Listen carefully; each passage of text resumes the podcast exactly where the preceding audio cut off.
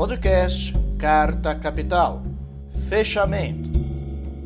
Olá, amigos de Carta Capital, sejam bem-vindos a mais um programa Fechamento. O meu nome é Rodrigo Martins, eu sou um dos editores da revista Carta Capital e hoje eu estou na companhia do repórter especial André Barrocal, direto de Brasília. Seja bem-vindo, André. Oi, Rodrigo, boa noite, boa noite, Mariana, e a todos que nos assistem. E também estamos na companhia da repórter Mariana Serafini, direto de Doha, no Catar. Boa noite, Rodrigo. Boa noite, Barrocal. Estou aqui direto de Doha Barra Funda,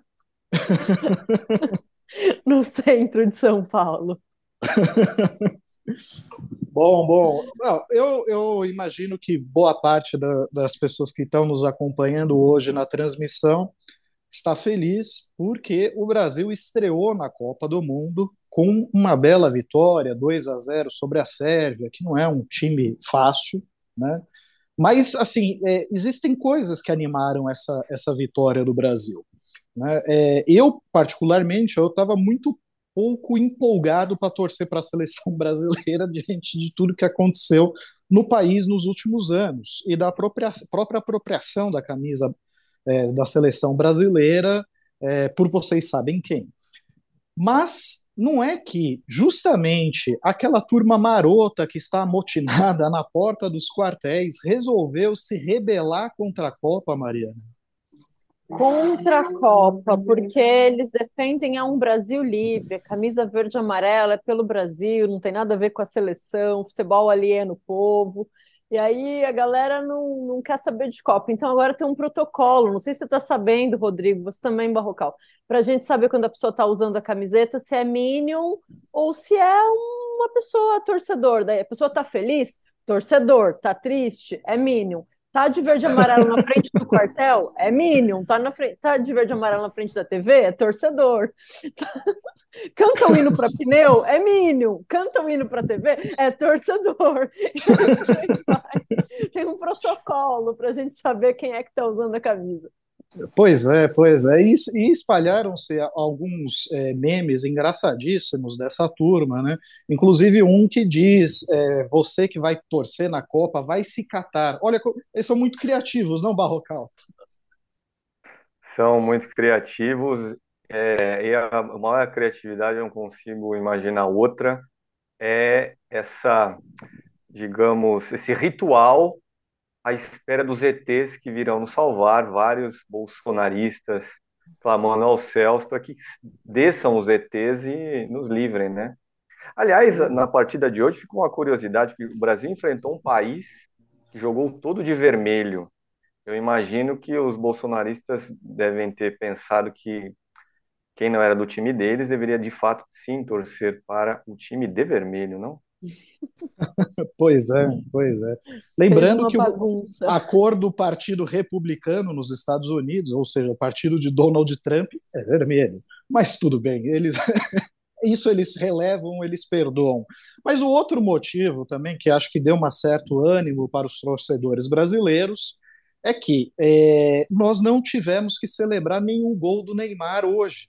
Né? Neymar que prometeu fazer celebrar o seu primeiro, dedicar o seu primeiro gol a Jair Bolsonaro na Copa. Né?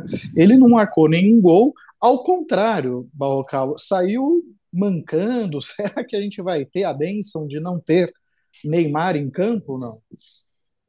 Olha, Rodrigo, curioso o que aconteceu hoje mesmo no jogo, porque tivemos então a contusão do Neymar, que saiu mancando e chorando, não teve a chance de marcar um gol e, portanto, nos poupou de saudar Jair Bolsonaro e o número 22.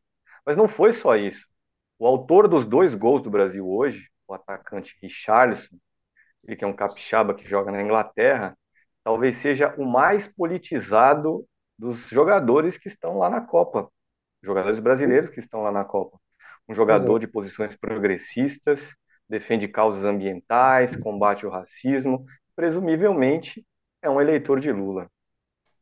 Pois é, pois é. O, o, inclusive o Richardson, durante a pandemia, chegou a fazer uma campanha para arrecadar fundos para a USP para financiar pesquisas é, contra o coronavírus. Né? E ele te, criticou muito, à época, a postura negligente, completamente omissa do governo federal em relação ao coronavírus.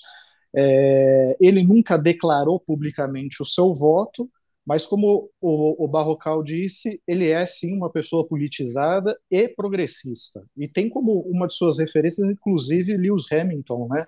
que aí talvez seja o, o mais brasileiro dos ingleses. Né?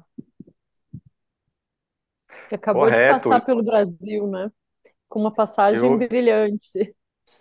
Lewis Hamilton, que foi ofendido por Nelson Piquet, outro piloto de Fórmula 1 do passado brasileiro, e o eleitor declarado de Jair Bolsonaro, e não só um eleitor, como um financiador, deu aí meio milhão de reais para a campanha derrotada do capitão. Aliás, foi o, se amotinar o... em quartéis. Estava lá agora nas últimas manifestações de obstrução de rodovia com a camisetinha verde e amarela, o Piquet. Que é, papelão. Aliás, o Piquet ele não doou só para a campanha do Bolsonaro, ele doou também é, 100 mil reais no segundo turno para Tarcísio Freitas, o candidato de Bolsonaro, é, que acabou se elegendo governador de São Paulo. E, salvo engano, no primeiro turno ele já havia feito uma doação num valor, é, num volume semelhante. Mas, é, de uma certa forma, isso é um investimento, né, Barrocal? Afinal de contas, é, uma empresa do Nelson Piquet faturou aí alguns contratos milionários é, no governo federal, né?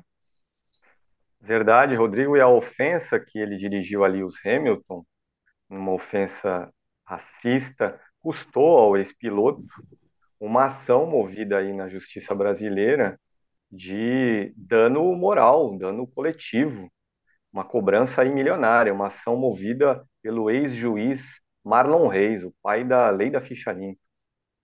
Pois é, pois é. Agora, Mariana, você conseguiu contabilizar quantas vezes o Neymar caiu para o lado direito e para o lado esquerdo? Olha, eu acho que para o lado direito ele deve ter caído umas 15 vezes, mais ou menos. E daí para o lado esquerdo, como ele é menos levado a essa posição, ele deve ter caído só umas três, vai. Ah, eu acho que ela está subestimando e, ou dormiu uma parte da partida, né, Barroco? Pode ser, pode ser. É, o primeiro tempo, Rodrigo, a gente comentava aqui antes do início do programa, deu um certo sono na gente, não?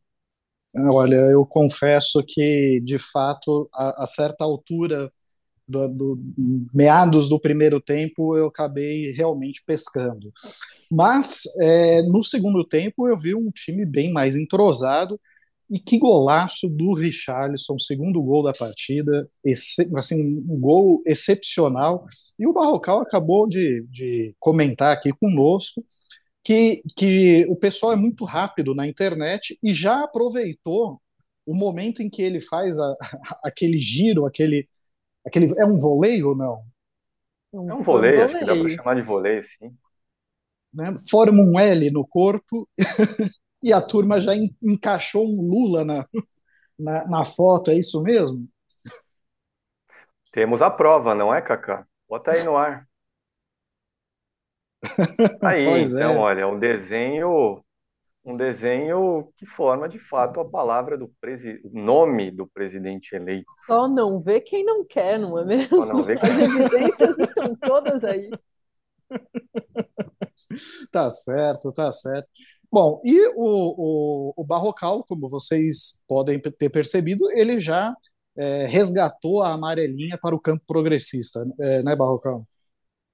Eu me rendi a esse apelo fácil ao público nesse momento e fiz, aliás, como todo o gabinete de transição, pelo menos aquele lado lulista do gabinete de transição de governo. O gabinete de transição tem dois times, o do governo atual e o do futuro governo.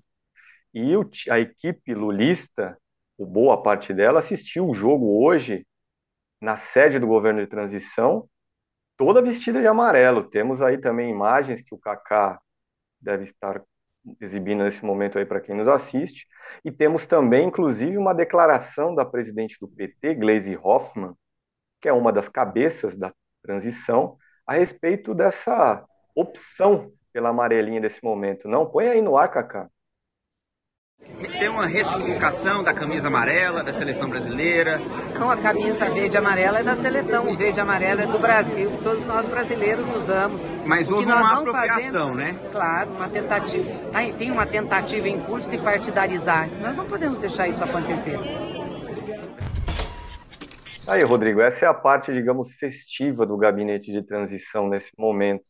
Mas ao longo do programa falaremos mais desse governo de transição e há coisas complicadas, nem tudo por lá é festa.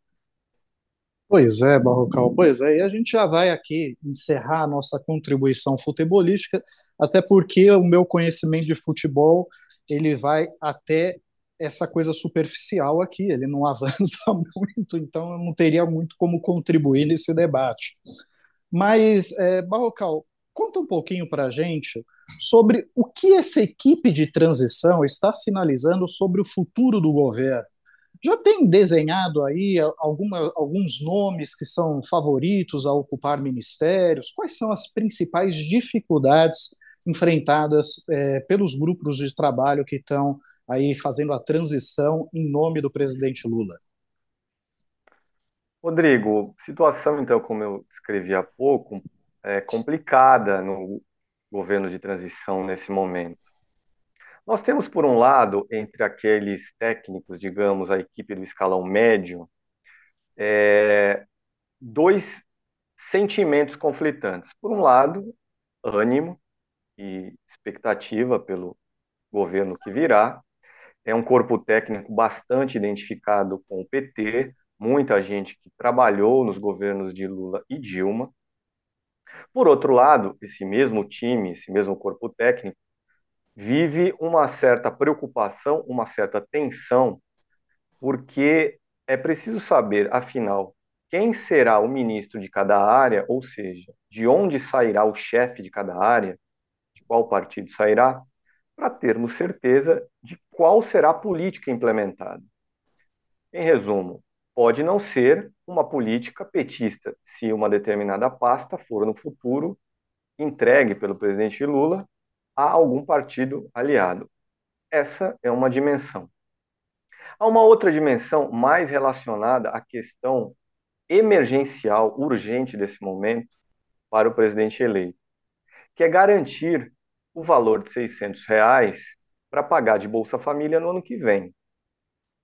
Esse pagamento exige aí mais de 70 bilhões de reais, um, um volume de recursos que não existe no orçamento enviado pelo governo Bolsonaro ao Congresso em agosto desse ano. O que o futuro governo Lula quer é uma autorização do Congresso para gastar além do chamado teto de gastos, ou seja, poder pagar esses 600 reais de Bolsa Família, independentemente de haver ou não um teto de gastos que impõe um limite para as despesas federais. E para que essa aprovação no Congresso aconteça, nós já vemos, por parte de parlamentares e de partidos políticos, ensaiar-se o velho jogo do toma lá da cá. A turma quer ver que espaço Lula dará aos políticos e aos partidos no seu futuro ministério antes de votar qualquer coisa. Quer dizer, cria-se situação... a dificuldade para vender a facilidade, né? Um clássico das relações político-partidárias aqui em Brasília, Rodrigo. Então temos essa mistura, uma mistura entre uma votação e a montagem do futuro governo. Um, um, um, líder parlamentar petista me disse ao longo da semana que acha que houve um erro da parte de Lula e de seus principais conselheiros nesse momento, que foi designar Geraldo Alckmin, o vice-presidente eleito, que é o chefe da transição, para liderar essas negociações aí quanto aos recursos para pagar o Bolsa Família. Porque Alckmin é uma instância muito alta, digamos assim. Deveria ter havido a designação de algum, quem sabe, articulador político que viesse a ser o próprio ministro da articulação política, para liderar essa negociação agora e Alckmin ser, digamos, a instância recursal, aquele que viria a resolver divergências inconciliáveis no nível inferior a ele. Então, essa é outra dificuldade. a, a, a prioridade eleitoral, de, a promessa eleitoral de Lula depende, nesse momento, de um Congresso que quer ver qual será a formação do Ministério de Lula.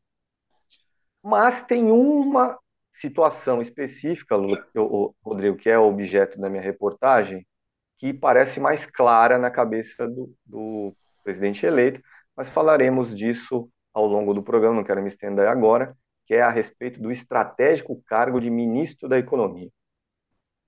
Pois é, pois é. Antes da gente entrar nesse assunto, Barrocal, agora, é, não tem gente no PT disposta a pagar para ver se o Congresso vai realmente vetar é, o, o, pagamento do Auxílio Brasil a 600 reais? Afinal de contas, essa foi uma promessa tanto de Lula quanto de Bolsonaro. Né? É, não, não houve divergências por parte dos candidatos que disputaram o segundo turno em relação à necessidade de pagar esse benefício no valor de 600 reais no próximo ano.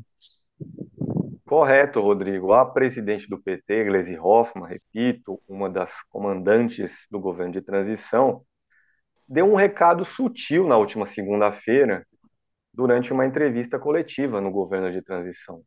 Ela ressaltou isso que você acaba de dizer. O Bolsa Família no valor de 600 reais foi, uma foi aprovado por 100% do eleitorado brasileiro nas urnas, porque era uma promessa tanto de Lula quanto de Bolsonaro. Ou seja, os dois eleitores, o de Lula e de Bolsonaro, assinaram embaixo a materialização desses 600 reais para o ano que vem. 600 reais que foram definidos durante esse ano pelo governo Bolsonaro de forma eleitoreira, mas que para o ano que vem, na proposta orçamentária do atual governo, não existe não existem. E disse nessa mesma entrevista coletiva, Gleisi Hoffmann, que o Congresso precisa ter sensibilidade. É uma forma de mostrar, uma forma sutil de mostrar que Lula não está disposto nesse momento a barganhar a votação em troca de cargos no futuro governo. Um dirigente partidário que conversou durante a semana com Gleisi Hoffmann me disse ter muita, muita expectativa de que Lula não cederá a esse toma lá da cá tão precocemente. Nem presidente empossado é, já vai ceder cargos em troca de votação, seria começar muito mal o seu futuro governo. Tá certo. Bom, e aqui nós recebemos alguns comentários o Jorge Marcelo fala que foi um espetacular gol de bicicleta e não voleio, como, como a gente qualificou. É, Jane Torres diz que confidenciou que também dormiu um pouquinho, provavelmente no primeiro tempo. É, o Otoni Sá é, já estava perdido, ele falou como teve jogo, e depois ele ainda emendou. Para variar, na, é, nada ganhei nem perdi. É, de fato, eu também nada ganhei nem perdi com essa partida, mas devo confessar que eu fiquei contente de ver o, o povo feliz na rua, meus vizinhos tocando vuvuzela, fazendo barulho, fazendo festa, é, porque fazia muito tempo que eu não via o pessoal, né, os populares, com a camisa da, da seleção brasileira, com as cores verde e amarela, é, transbordando alegria e não ódio. Né? Então, acho que, de uma certa forma, é, pelo menos isso me tocou é, e acho que é um, um, ganho significativo que nós temos em relação à, à, terrível apropriação, ao terrível uso político das cores do, é, da, do Brasil e, e, da camisa da seleção brasileira por parte da extrema-direita é, nos últimos anos. É, o Plínio já discorda. Bicicleta só se for monarque. Foi voleio, sim. É, e o Arraes é, observe, marcou aquele que votou 13. Já o Ayrton acrescenta: Brasil continua muito forte sem o Neymar. Se for ficar dependendo dele, esquece o Hexa então. Eu concordo, Ayrton. Eu acho que o Brasil, a seleção brasileira, ganha muito se o Neymar ficar no banco. É, concorda comigo, Mariana? Nossa, concordo demais. Acho que o Neymar não teve uma participação expressiva nesse primeiro jogo, não se destacou. O time foi muito bem independente da presença dele e a gente tem chance de levar o Hexa sem Neymar em campo. É isso mesmo. Eu também acho. E, e fiquei impressionado com o desempenho do, do, do Richarlison em campo, realmente desequilibrou a partida e fez um, um, um, verdadeiro golaço. Mas vamos voltar aqui ao assunto do momento, é, que é a transição do governo. E, inclusive, Barrocal, o Ottoni corrigiu, falou, Barrocal, é fazenda e não economia. Mas, independentemente se o nome vai ser Ministério da Economia ou Ministério da Fazenda, nós já temos alguma pista mais palpável de quem será o ministro da Economia, Lula andou dando algumas sinalizações disso, mas não significa exatamente que é, o escolhido é aquele que ele mais deseja. Né? Rodrigo, antes de falarmos sobre o plano A de Lula para a economia, e eu já digo aqui que é Fernando Haddad, uma observação a respeito do nosso comentarista, o Tony Sá. Eu entendo o que ele quer dizer, mas eu chamo a atenção para o fato de que hoje, 24 de novembro de 2022, o que existe como estrutura administrativa no governo federal é o Ministério da Economia. O Ministério da Fazenda não existe. O Ministério da Fazenda provavelmente virá a existir novamente depois da posse de Lula, mas isso não acontecerá antes da posse de Lula é estudado já no governo de transição e, na verdade, desde a campanha de Lula, né, seu programa de governo, uma reformatação da área econômica, um desmembramento desse super ministério que foi criado para Paulo Guedes, que juntou o Ministério da Fazenda, Planejamento, Indústria e Comércio, Previdência. Mas hoje, 24 de novembro de 2022, o que existe no organograma do governo federal é o Ministério da Economia. Pode vir a ser novamente um Ministério da Fazenda, com outros ministérios da área econômica em paralelo. Mas vamos então falar aí desse plano A de Lula para comandar a economia brasileira, com qualquer que seja o nome da pasta. É Fernando Haddad, Rodrigo. Antes de viajar para o Egito e para Portugal, Lula embarcou para essa viagem em 14 de novembro. Ele contou a um interlocutor privilegiado que o seu plano A para conduzir a política econômica em seu governo é Fernando Haddad.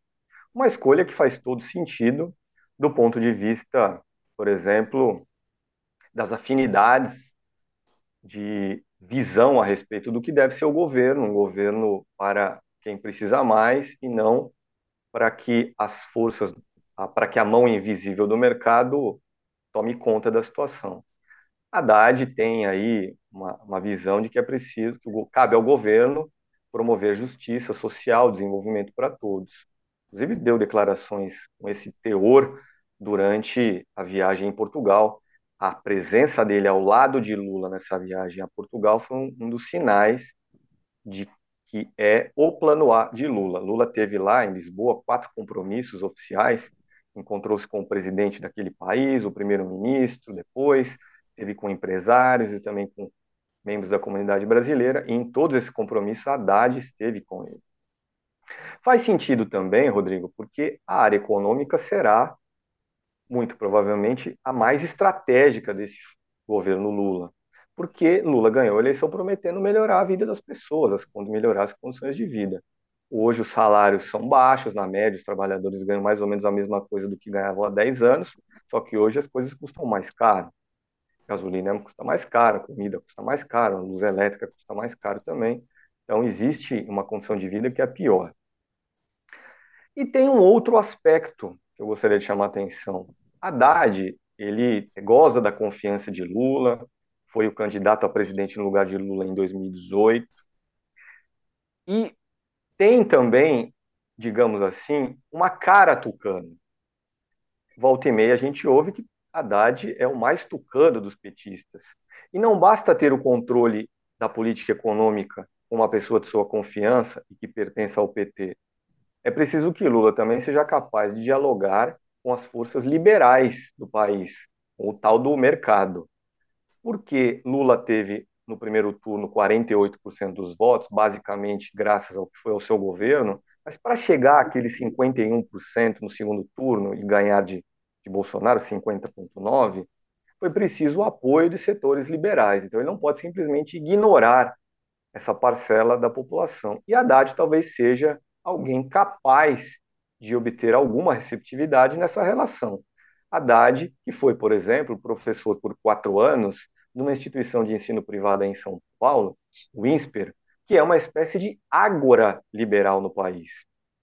Um dos principais rostos do INSPER é o economista Marcos Lisboa, alguém que tem horror à palavra desenvolvimentismo, por exemplo. Então é isso. Esse hoje é o plano A de Lula para a economia, mas é preciso ver daqui até a posse efetiva de Lula se esse plano A se manterá de pé. O tal do mercado aí preferia, evidentemente, alguém com uma cara mais neoliberal nesse posto.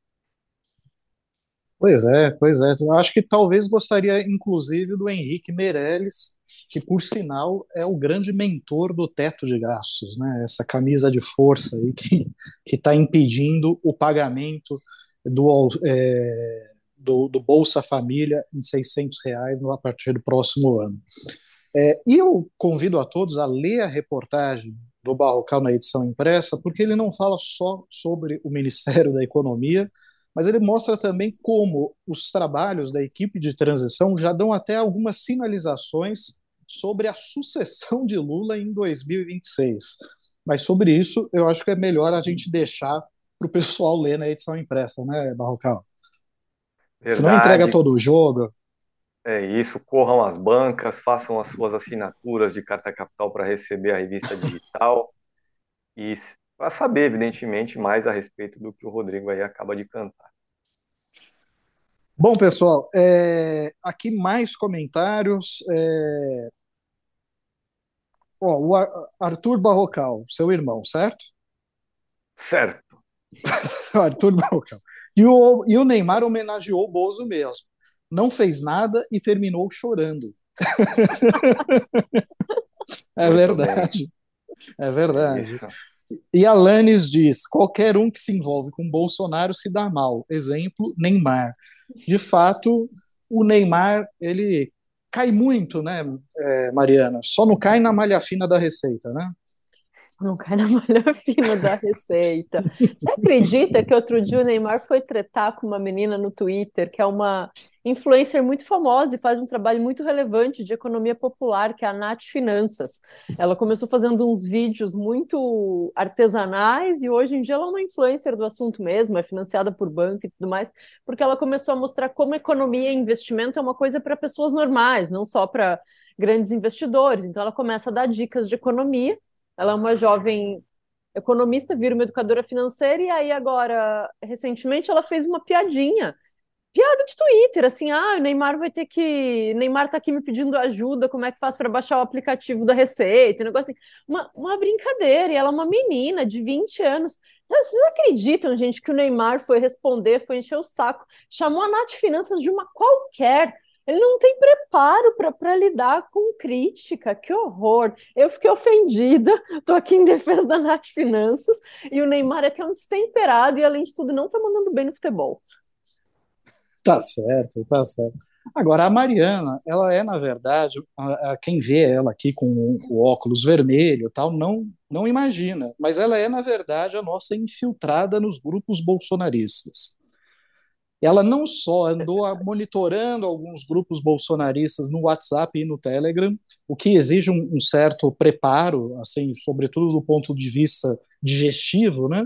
É, mas é, como também teve acesso a um relatório que foi preparado por pesquisadores do Observatório da, das Eleições, que também monitoraram durante o período de 15 dias redes bolsonaristas no é, WhatsApp e no Telegram.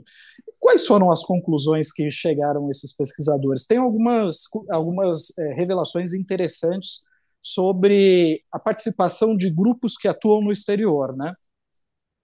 É, pois é, Rodrigo, a coisa foi, foi no teve o último programa que eu participei, eu brinquei que a gente estava fazendo o unboxing da caixa de Pandora, né?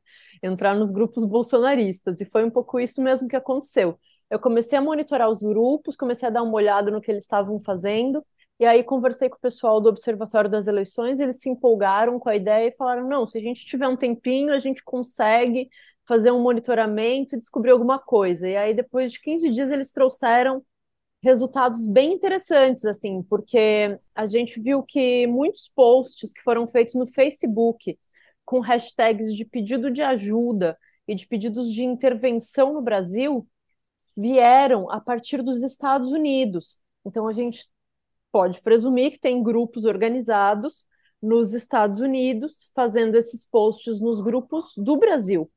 É, e além dos Estados Unidos, tem uma série de outros países. Logo na, na, sequência dos Estados Unidos, que é o país mais atuante nesse movimento, vem a Austrália, depois tem Chile, Portugal, Japão, mas tem uma série de, de países que estão aí envolvidos nesse processo. Então, a gente acredita que tem militantes né, em outros lugares. E uma coisa interessante que a Eliara Santana, que é a moça do Observatório da, das Eleições, com quem eu conversei bastante nesse último período, diz é que nos Estados Unidos eles têm visto o Brasil como um, uma espécie de laboratório do uso das redes sociais, porque aqui a gente vê a coisa acontece muito rápido, tem muita gente, então as pessoas entram muito nos grupos, os grupos são todos repletos, assim, nenhum grupo tem 100, 200 pessoas, é todos com mais de mil pessoas. Então, é um laboratório interessante que a turma do Steve Bannon, a turma do Trump, mas principalmente a turma do Steve Bannon, que é o estrategista de campanha do Trump e um, um articulador importante aí da, da direita mundial, né? Ele tentou, ele, ele trabalhou, mas não levaram vitória no, no Parlamento Europeu, trabalhou na campanha do Trump, agora por último perderam, mas ele está aí sempre envolvido nas coisas e eles estão muito de olho no que está acontecendo no Brasil, nesse movimento que aconteceu a partir de grupos de WhatsApp que acabou trancando rodovias por todo o país, as manifestações foram muito intensas e, e eles estão de olho. Então, o Brasil está sendo visto um pouco como um laboratório do que tem sido chamado de ecossistema da desinformação.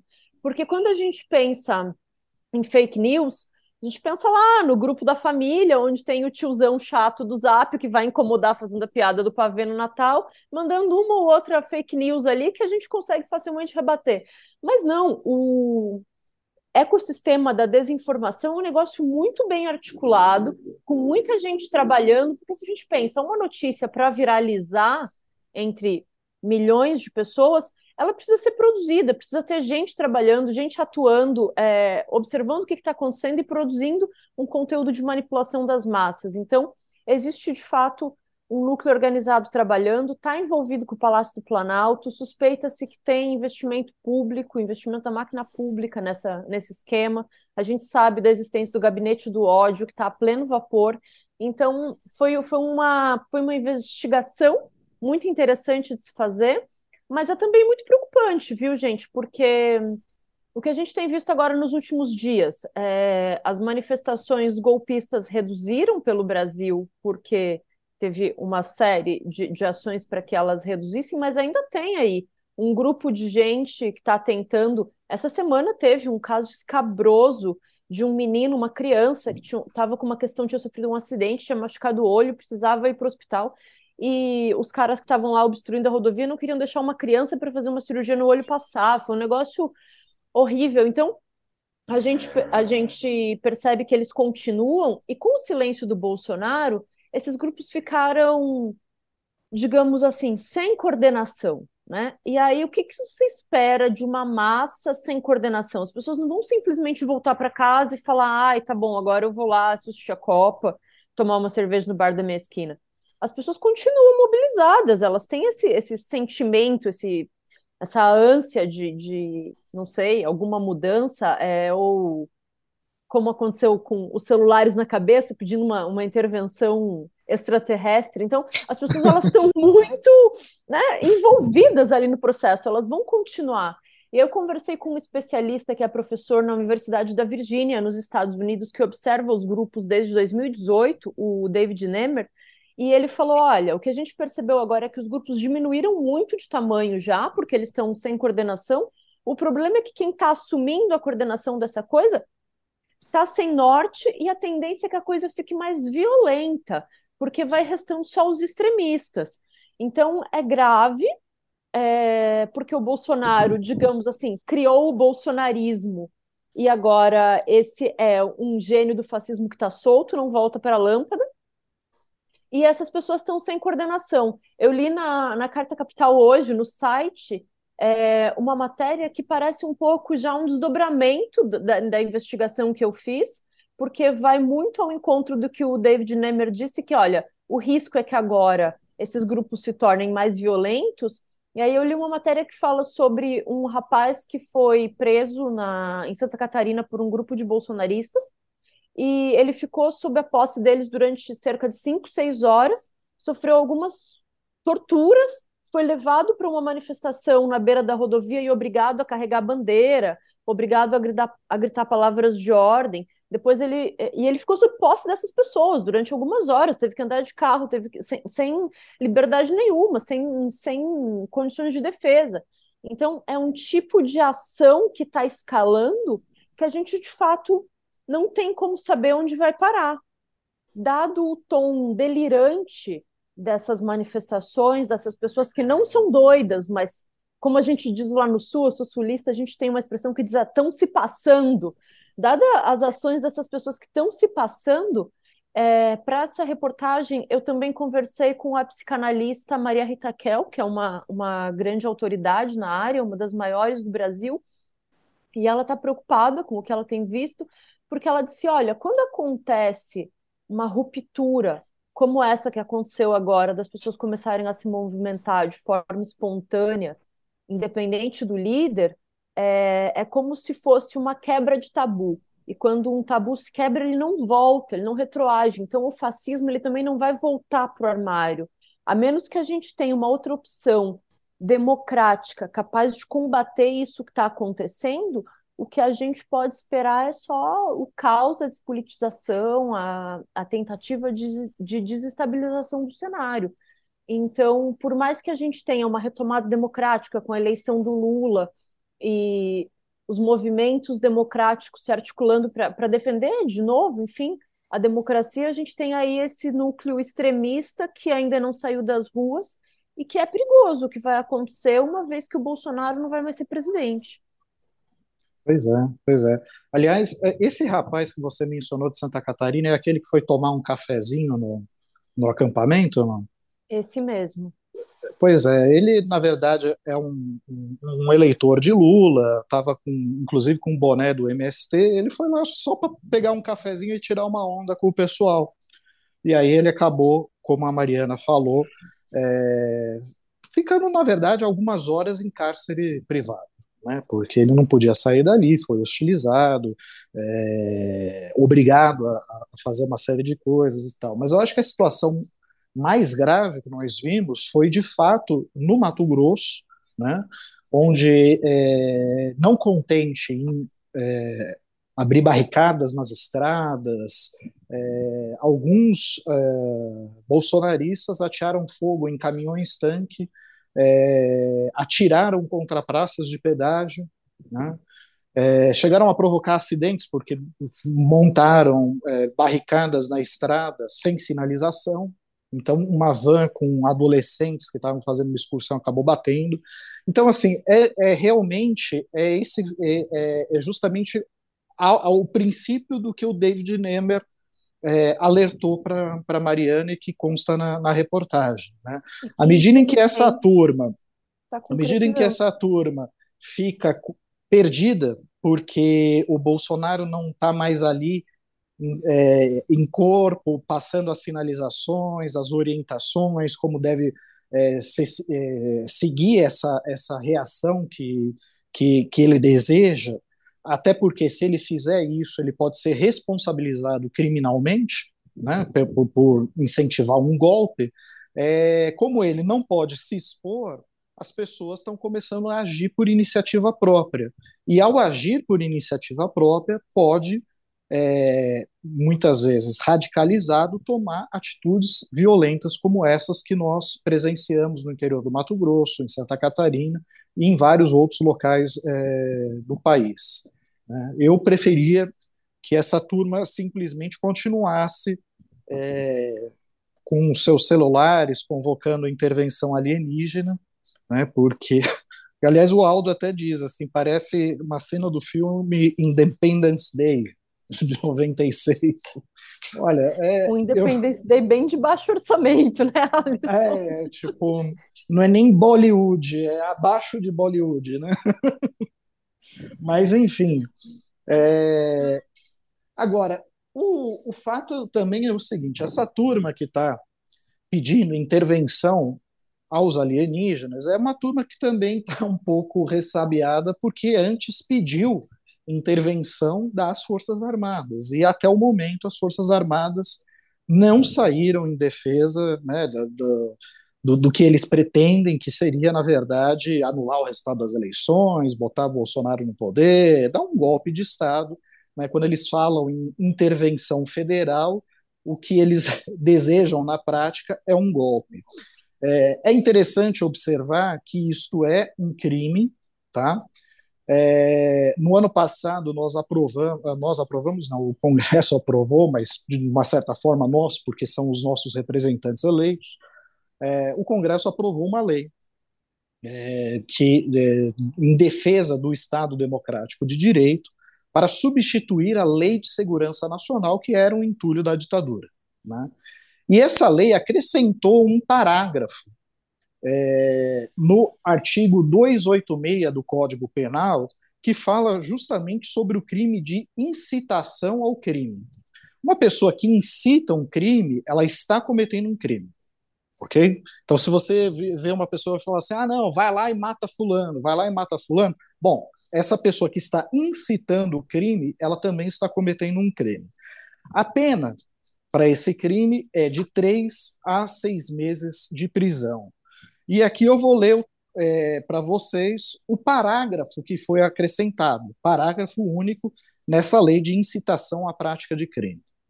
Incorre na mesma pena quem incita publicamente animosidade entre as Forças Armadas ou delas contra os poderes constitucionais, as instituições civis ou a sociedade.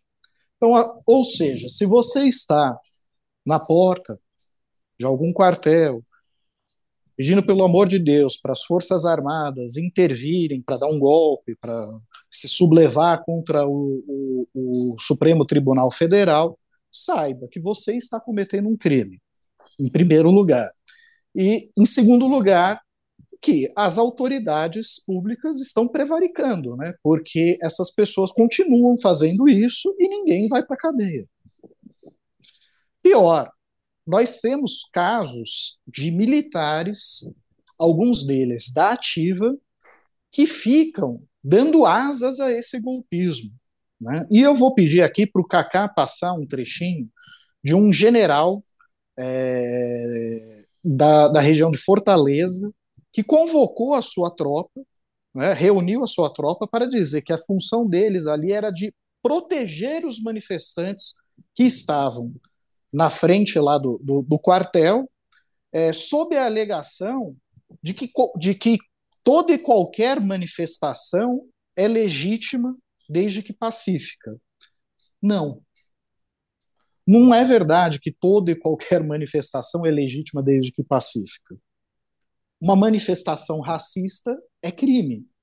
Uma manifestação em prol de um golpe de Estado também é crime. Eu acabei de ler para vocês o parágrafo único que foi acrescentado no artigo 286 do Código Penal. Mas, Cacá, passa o trechinho desse general falando, orientando a sua tropa. Aqui em Fortaleza, na frente da décima região militar, eu tenho atuado juntamente com a governadora, com a prefeitura, com as secretarias, com os órgãos de segurança pública, para que essas pessoas sejam protegidas Toda manifestação ordeira e pacífica, ela é justa. Não interessa o que ela pede. Ela é justa. Eu tenho a responsabilidade como comandante de trabalhar para que quem vai à frente da décima região militar seja protegido, ainda que existam ordens de outros poderes no caminho contrário. Do mal vai ser vencido com bem. O mal não é vencido com o mal.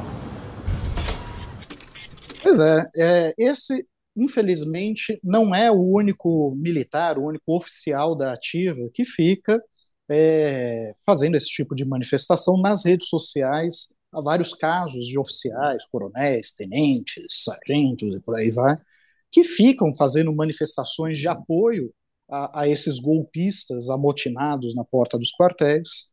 É, nós tivemos aí mais uma manifestação extemporânea do general Eduardo Vilas Boas, aquele que era o comandante das Forças Armadas né, no, no, no, último ano do governo Dilma Rousseff, e que, e, e que, às vésperas do julgamento de um recurso de Lula, ameaçou a Suprema Corte é, do Brasil, porque ia julgar um recurso que poderia colocar, garantir a liberdade de Lula, e ele disse que as Forças Armadas estavam com o povo e que o povo não aceitaria a impunidade. Né?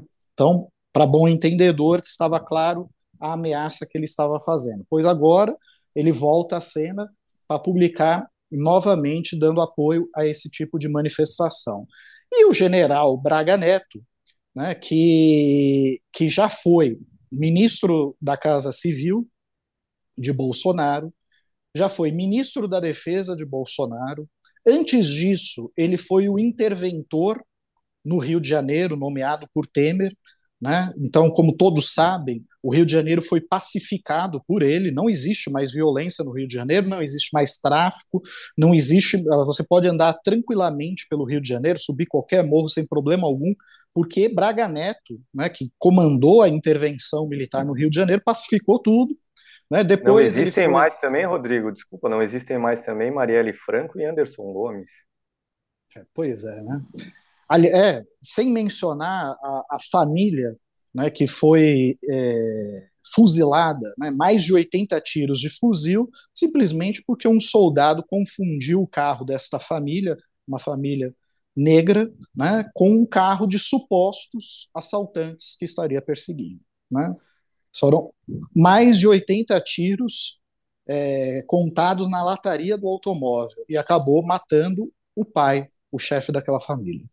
É, mas, enfim, este interventor federal, no governo Bolsonaro, ele assumiu o Ministério da Casa Civil. Quando o Centrão resolveu botar o pé na porta e exigir um, um cargo de mais relevo no governo. Ele saiu da Casa Civil para dar espaço para o Centrão, mas assumiu o Ministério da Defesa. E durante as eleições, ele disputou como o vice de Bolsonaro na chapa que concorreu agora uh, nas eleições de outubro. Pois bem, ele é agora apontado como um dos principais articuladores do QG do golpe. E o que vem a ser isso? Isso foi denunciado pelo portal Metrópolis de Brasília, né, que o Comitê Eleitoral de Bolsonaro em Brasília, uma casa que foi alugada para servir de Comitê Eleitoral de Brasília, ela não foi desativada após as eleições.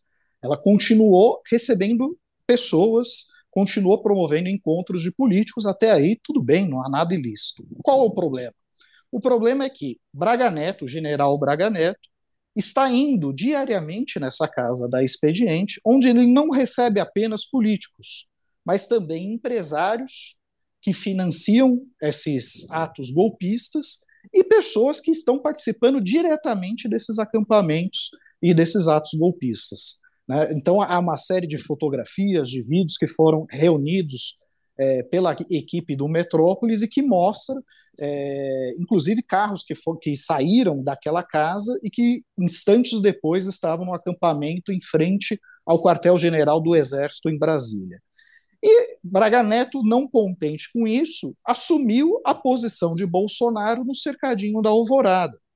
O tempo todo vai lá para instigar a turma, é, falar, olha, aguarde, espera um pouquinho, insinuando o tempo todo que haverá uma reviravolta é, no, no, no, caso das eleições e que surgirá alguma revelação de fraude é, nas eleições. A verdade é que nesta semana o PL, o partido de Jair Bolsonaro, tentou criar, fabricar né, uma tese golpista em emplacar isso no Supremo Tribunal Federal, é, questionando o uso de urnas eletrônicas anteriores a 2020, que supostamente não teriam log é, individualizado que poderia identificar a, a, cada urna de forma individual, que é uma grande bobagem, porque, embora essa não é a única informação que permite individualizar os votos das urnas, você tem as sessões eleitorais, os colégios, enfim, existe toda uma explicação técnica é, que você pode acessar a reportagem no site de Carta Capital e que explica isso né, em detalhes. Mas, percebendo a má fé disso, o ministro Alexandre de Moraes, em primeiro lugar, é, manifestou-se que eles deveriam refazer a peça, porque se ele estava questionando o uso das urnas eletrônicas, eram as mesmas urnas eletrônicas que foram usadas no primeiro turno e que, inclusive, elegeram a maior bancada da Câmara Federal, a bancada do PL de Valdemar Costa Neto.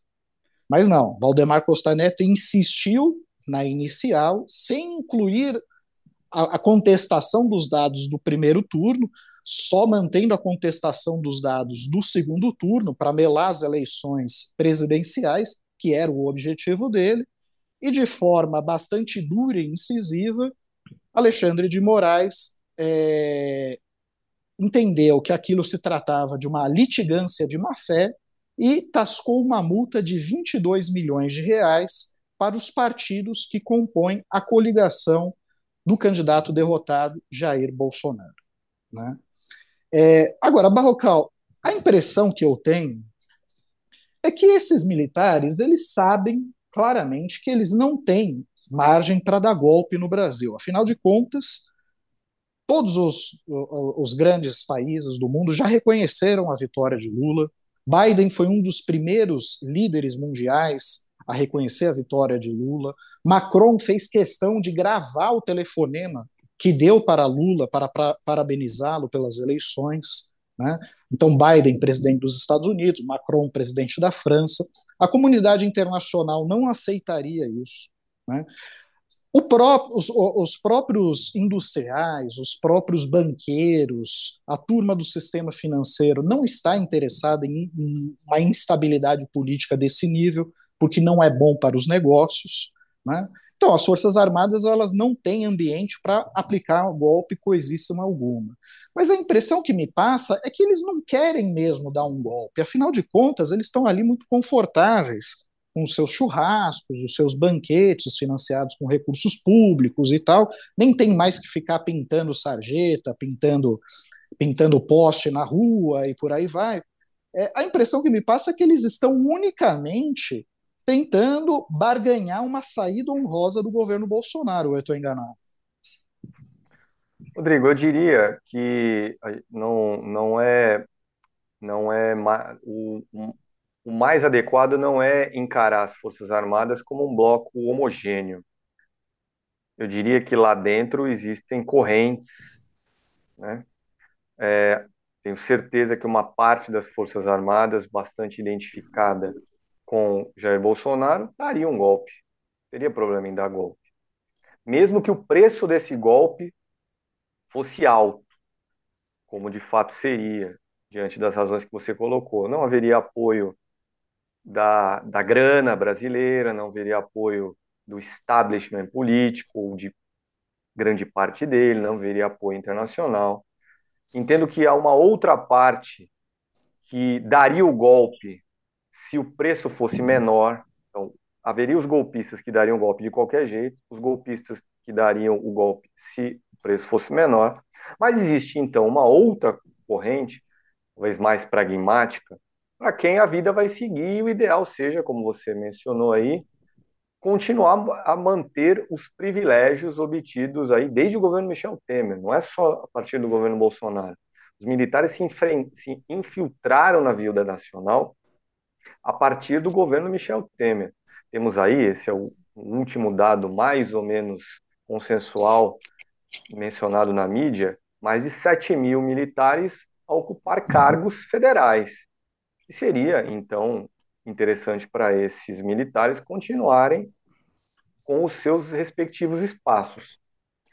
Mas é importante também para eles, diante dessa realidade de que a vida segue, Bolsonaro passou a virar Lula, ter não só os cargos, mas ter orçamento, ter dinheiro. Essa semana eu tive a oportunidade de conversar com um general da reserva sobre o que virá nessa virada de Lula para Bolsonaro. E ele entende que é inevitável que haja tensões iniciais. Porque, evidentemente, as Forças Armadas hoje estão muito identificadas com o governo Bolsonaro existe também entre elas uma resistência ao PT, a Lula, por causa dos escândalos de corrupção. Existe uma memória sobre a Comissão Nacional da Verdade que funcionou no governo Dilma Rousseff. Eles acham que foi um revanchismo que não estava na, na, no acordão da lei de anistia lá dos anos 1970. Então, que algum nível de tensão haverá nessa transição de Lula de Bolsonaro para Lula. E prova material do que ele diz é que até agora, depois de hoje é dia 24, depois de 26 dias da vitória de Lula, nós não temos dentro do governo de transição aquele grupo de trabalho que se encarregará dos temas de defesa e inteligência.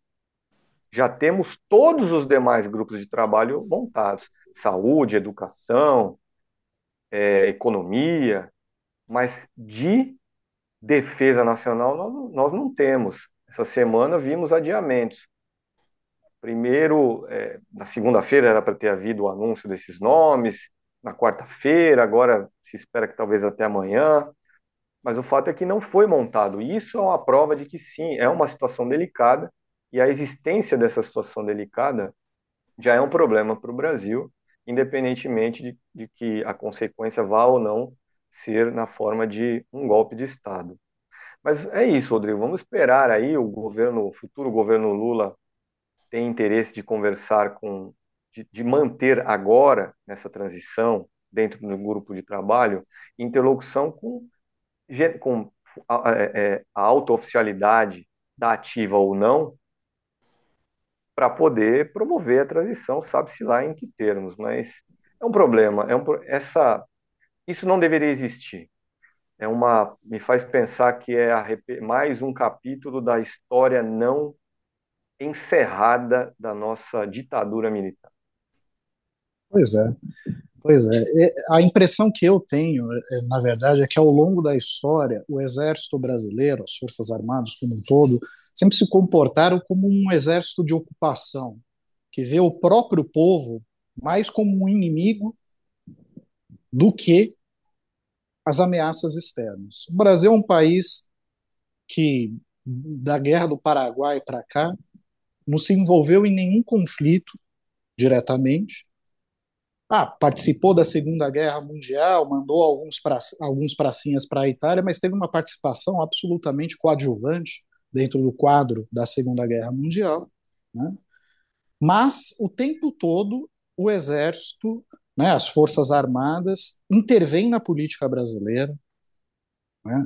estiveram na Revolução de 30, depois o, o, a, toda a instabilidade do governo Jango, o golpe de 64, 21 anos no poder, e agora continuam criando dificuldades e continuam querendo é, é, exercer poder e os privilégios que já têm e que são, e que são, são demais. são demais. Vou dar apenas um exemplo. É, na reforma da Previdência, enquanto todos os brasileiros tiveram perda de benefícios e foram obrigados a contribuir por mais tempo para poder se aposentar, os militares conservaram a maior parte dos seus privilégios e, de quebra, ainda ganharam um plano de reestruturação de cargos e salários que chegou a aumentar os salários da, do, da, das pessoas da ativa em até 42%. Isso num contexto que se dizia que precisava economizar para evitar que a Previdência quebrasse. Ao longo desses anos, Bolsonaro é, concedeu vários benefícios adicionais para a turma.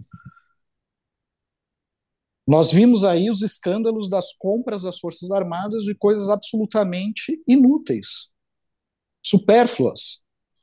A gente está pagando o uísque para essa turma ficar se divertindo no fim de semana.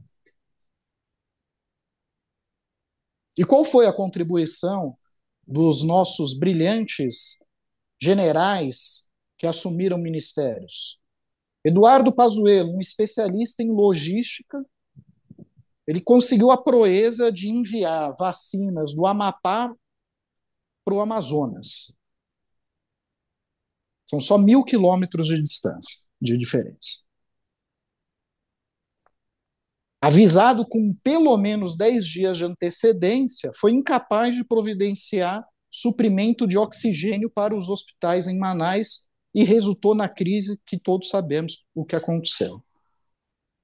Dezenas de pacientes morreram asfixiados por falta de oxigênio. E, e, essa, e essa turma incompetente é premiada o tempo todo. Eu concordo com o Barrocal, a gente não pode generalizar, as Forças Armadas elas são muito amplas, mas parece haver uma cultura nas Forças Armadas que inclusive cria essa dificuldade para o Lula. Porque parece que no fundo, no fundo, há uma dificuldade dele encontrar oficiais que sejam legalistas. Porque se houvesse esses oficiais legalistas, ele já teria indicado ou não teria, Barrocal? Olha, Rodrigo, é, eu diria que para ministro da Defesa ele não indicaria. O ministro da Defesa será um, voltará a ser um civil. Esse cargo de ministro da Defesa foi criado em 1999, segundo o mandato de Fernando Henrique Cardoso, justamente para dar mais subordinação dos militares ao poder civil. Essa tradição foi quebrada no governo Temer, voltamos a ver militares no comando da. Vimos militares chegarem ao comando do Ministério da Defesa e tem sido assim desde então. Foi assim durante os quatro anos do governo Bolsonaro. Então, para ministro da Defesa, voltaremos a ter um civil. Agora, para o comando das tropas, das três forças, Exército, Marinha e Aeronáutica, veremos, evidentemente, um oficial da mais alta patente de cada uma dessas armas. Mas falta, de fato, saber como o processo de escolha se dará e com quem, afinal, o governo Lula poderá contar nesses termos que você mencionou, o da legalidade. Bom, pessoal, nós nos encaminhamos aqui para o final do nosso programa com a notícia de que Neymar ficará sob observação por entorse no tornozelo direito. Eu, eu vou me eximir de qualquer comentário aqui para não parecer que eu estou torcendo contra, mas, é, Mariana, quais são os seus comentários finais? O que você gostaria de, aqui, de acrescentar no final do nosso programa? Pois, desejo aí melhoras para o Neymar, né? O nosso camisa 10. Agora, a minha dica mesmo para os. Mas ele nossos... poderia melhorar depois de um, algumas semanas, né? É, acho, que, acho que pode melhorar em dezembro, fica bom para o Natal em família, tá bom já. É, né? Acho que tá, tá boa meta. Não, pra é... que né? essa pressa, gente? É, o ser humano não é uma máquina, né? Tudo leva um tempo e sem pressa, Neymar, vai, descanse, tranquilo, teu salário está garantido. Pode ficar de boa que o Richarlison dá conta da equipe. Mas eu foi, lançou agora recentemente na Netflix o documentário dos Racionais, Racionais das ruas de São Paulo para o mundo. E, gente, por favor, assistam. A minha, meu assunto vai ser esse, minha dica é essa. Assistam o documentário dos Racionais. É, a gente sabe que Racionais é fantástico, que é uma banda incrível, que conta aí muito da, da história, da trajetória e da conjuntura do povo brasileiro desde os anos 80. Mas é impressionante mesmo o documentário, porque é, é um documentário dirigido por uma moça, Juliana Vicente, que é uma, uma jovem cineasta, e é bem impressionante porque ela está fazendo um documentário sobre quatro homens, quatro homens negros, três deles que vêm da quebrada. O Kylie J não é, não é da periferia, mas é ali da zona norte de uma região não nobre, da zona norte de São Paulo, uma região de trabalhadores. mas não, não mora na, não vem da quebrada propriamente dita como Mano Brown, como S Blue, mas a Juliana consegue, mesmo sendo um documentário nesses, nesses parâmetros, colocar a questão de gênero, traz as mães dos integrantes do grupo como figuras muito importantes para a existência dos Racionais, e, e, é um documentário belíssimo, assim, eu fiquei muito impactada, é, a trilha sonora, óbvio, é, é excelente, como a gente já, já pode imaginar, o documentário está muito bonito, traz histórias muito, muito interessantes da, da vivência deles, e é muito legal ver como cada álbum dos Racionais está relacionado ao período histórico em que eles estão vivendo e vai, vai trazendo mesmo, de fato, a, a conjuntura do que estava acontecendo no momento. É muito impactante a hora que a gente vê a cena do, do Carandiru sendo implodido. Eles falam muito sobre a coisa do massacre do Carandiru, onde 111 pessoas foram barbaramente assassinadas. O governador responsável por essa ação morreu recentemente, o Fleury, aqui em São Paulo, morreu sem estar na cadeia, sem ser punido por esse crime. Então, é, é, um documentário que, claro, traz a história dos racionais, mas conta muito sobre a história dos trabalhadores de São Paulo também, a periferia de São Paulo, os jovens que sonham com um mundo melhor em São Paulo e, claro, a história do Brasil. Então, é uma coisa que está valendo muito a pena, está aí na Netflix e é dirigido por uma jovem cineasta, Juliana Vicente. Obrigado, Mariana.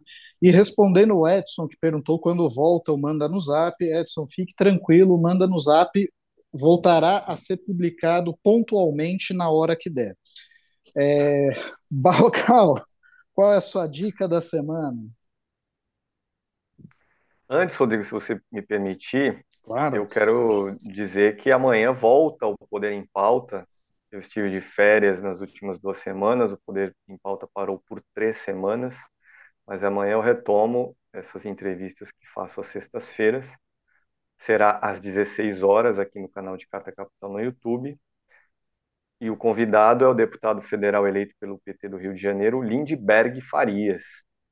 Ele que é, desde esta semana, formalmente um colaborador do governo de transição. Ao longo da semana, o chefe da transição, Geraldo Alckmin, anunciou um time de parlamentares que colaboram com a transição e entre esses colaboradores está então Lindbergh Farias. Lindbergh Faria será uma entrevista então sobre os desafios do governo Lula, particularmente na área econômica, que é um tema de bastante interesse do nosso convidado. E para terminar então aqui minha participação hoje, Rodrigo, chamou atenção para o fato de que semana que vem, enfim, Lula deve vir a Brasília para participar mais de perto dos trabalhos da transição de governo. Ele viajou entre os dias 14 e 19 desse mês para o exterior, esteve primeiro no Egito, depois a Portugal. Quando chegou de volta ao país, passou por uma cirurgia para retirar uma lesão da garganta. Por recomendação médica, decidiu poupar a voz e essa decisão o impediu de vir aqui para Brasília nesta semana. A expectativa, então, é de que na próxima semana o presidente eleito esteja em Brasília mais de perto nos trabalhos do governo de transição. E encerro aqui que nesse trabalho até agora feito ao longo da transição, o, o presidente eleito pediu ao MST a indicação de um nome para que ocupe o Ministério do Desenvolvimento Agrário, que foi extinto no governo Temer e deve muito provavelmente ser recriado agora na volta de Lula ao poder. E o João Paulo Rodrigues, ele que é um dos coordenadores nacionais do MST, em nome do movimento, indicou a Lula o nome de um engenheiro florestal que é assessor da entidade. O nome dele é Luiz Henrique Gomes de Moura, conhecido como Zarref. Então é isso, Rodrigo. Aos poucos, mas bem devagarinho, o futuro governo Lula já vai tomando forma. Pois é. E, Mariana, a Mara Lúcia pergunta em qual plataforma está o documentário do Racionais? Na Netflix. Netflix. É uma produção Netflix. Maria Lúcia, perdão. Maria Lúcia. Então tá jóia. Bom, e eu, é, para me despedir, gostaria só de lamentar as mortes de Erasmo Carlos, o nosso Gigante Gentil, Tremendão. Tremendão. É, lamentar também a morte de Hebe é, de Bonafini, a grande líder né, das mães da Praça de Maio na Argentina, é, Pablo Milanés, é, e um pouco mais para trás, Gal Costa. É impressionante como a gente está tendo uma série de perdas assim de nomes que marcaram a, a cultura, marcaram uh, os direitos humanos, marcaram época, é, e parece que deixa vácuo, né, Mariana? No, no, a gente não, não sei, a impressão que passa é que essas grandes figuras nunca são substituídas à altura, né? São insubstituíveis, com certeza. Hebe Bonafini, por exemplo, uma mulher que lutou por toda a vida, portanto, uma imprescindível de Brecht, não é mesmo? Que são os que lutam por toda a vida, são os imprescindíveis. É, deixa um, um legado e com certeza um vazio, mas eu, o Tremendão é alguém que eu, de quem eu era muito fã, e o Pablo Milanês também, gosto muito das participações dele com o Silvio Rodrigues, que é outro grande cantautor cubano. Graças a Deus ainda vive compondo, fazendo shows.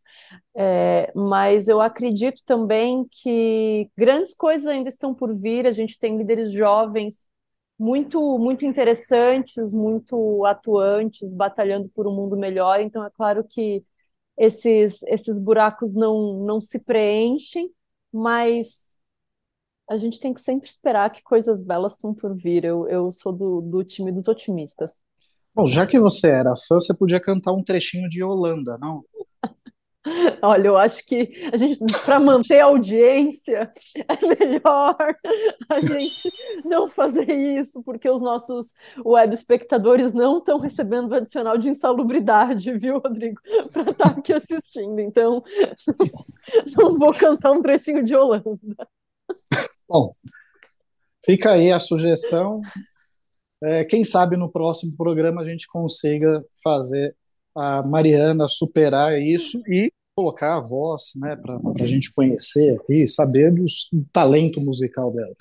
Mariana, eu agradeço muito pela sua participação, direto da Dorra Paulistana, mais conhecida como Barra Funda. Barra Funda. Barrocal, muito obrigado também, você que está aí resgatando a amarelinha em nome da equipe de Carta Capital.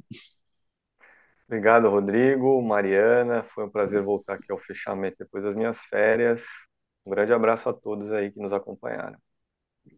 E eu agradeço a todos que nos acompanharam. Se você gostou desse vídeo, curta, compartilhe, se inscreva em nosso canal. E, claro, assine Carta Capital. Há várias opções disponíveis. Uma delas deve caber no seu bolso. Se ainda assim você não estiver preparado para assumir o compromisso de uma assinatura. É, você pode se inscrever no nosso clube do canal aqui no YouTube, fazer uma contribuição menor ou até mesmo contribuições espontâneas no site. Também é possível ter uma plataforma disponível para isso. Lembrando a todos que o nosso jornalismo ele sobrevive exatamente da audiência de vocês e também é, da contribuição de vocês. Um forte abraço e até a próxima, pessoal.